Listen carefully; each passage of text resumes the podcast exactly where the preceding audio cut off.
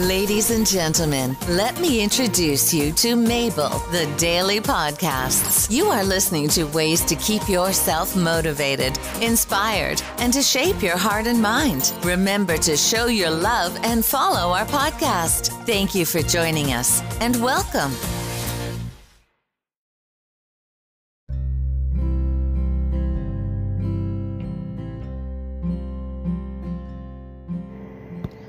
Hello, everybody. Today we're going to learn a little bit about how to deal with the emotions that we go after a betrayal, after being cheated on.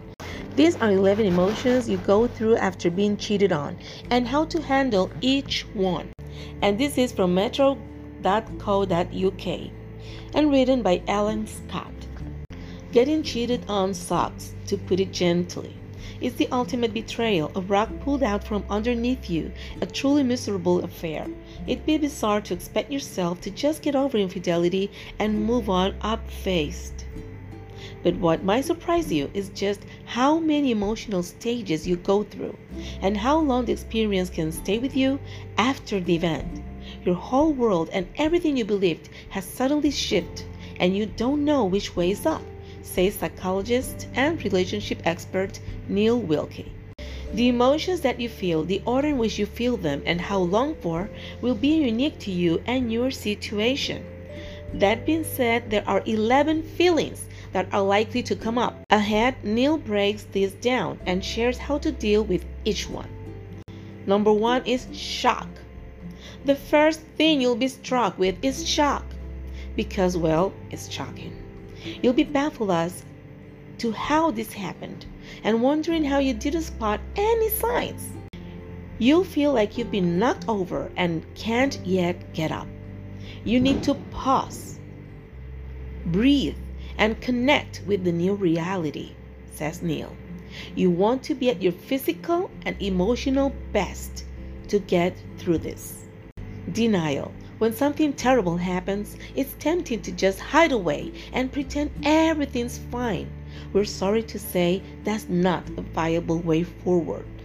The reality may be painful, but you need to find the truth rather than avoid it.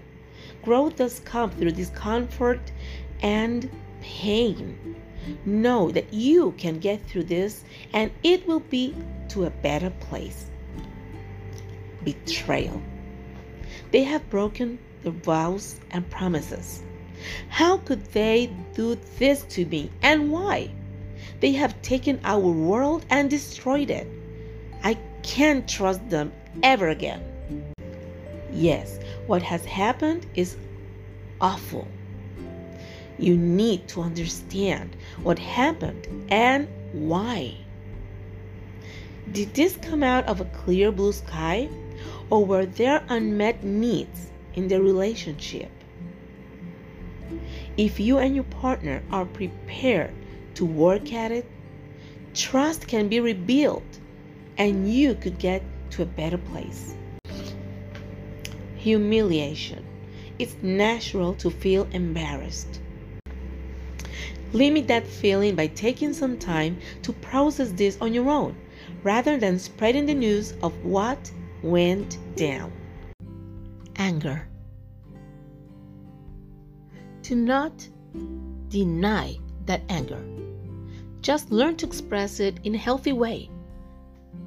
Neil recommends go to a quiet forest or beach and just scream out whatever you need to. Roll up some newspaper and pretend a dining chair is your partner. Beat the chair and shout out how you're feeling. Get lots of paper and spend 15 minutes writing non-stop.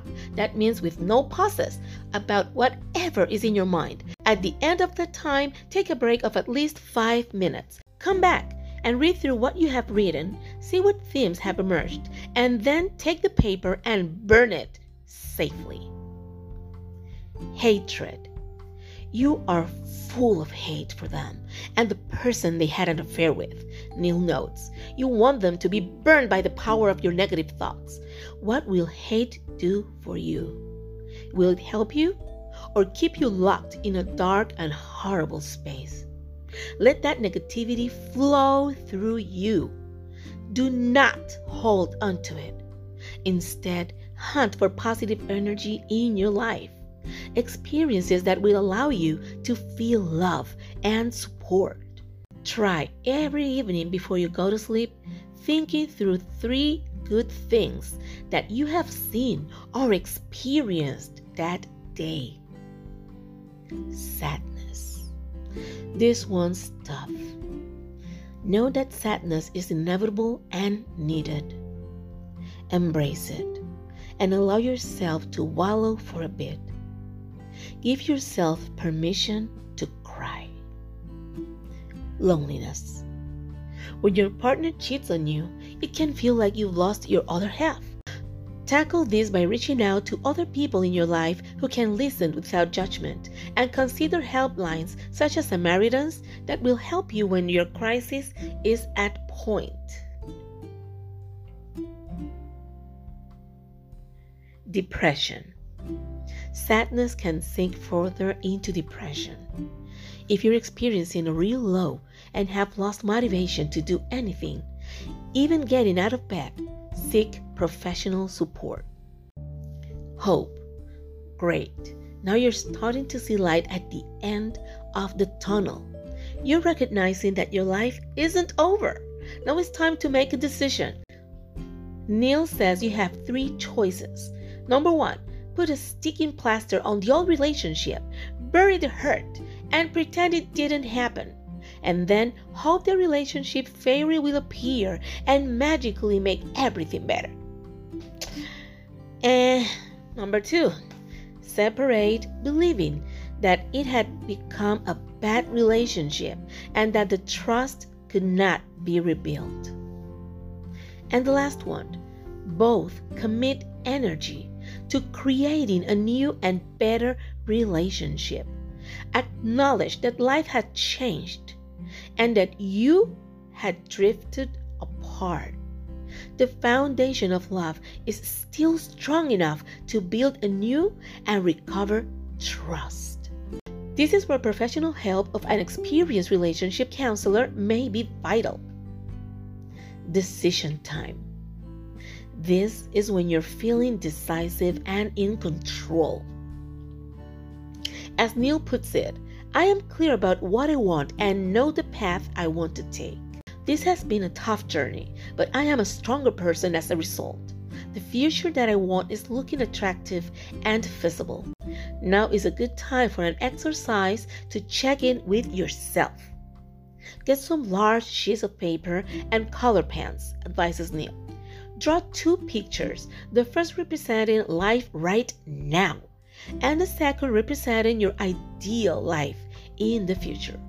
Compare and contrast this and then work out what you need to have happen to get you to your ideal future.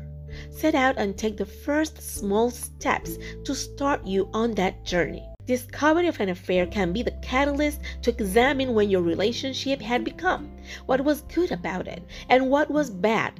It is the opportunity to decide what sort of relationship you want in the future.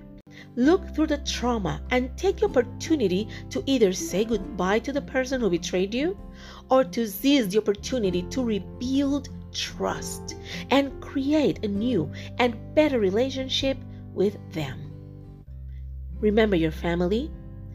Remember that you're not alone, you're not just a couple, but also give yourself an opportunity to rebuild your life and your relationship.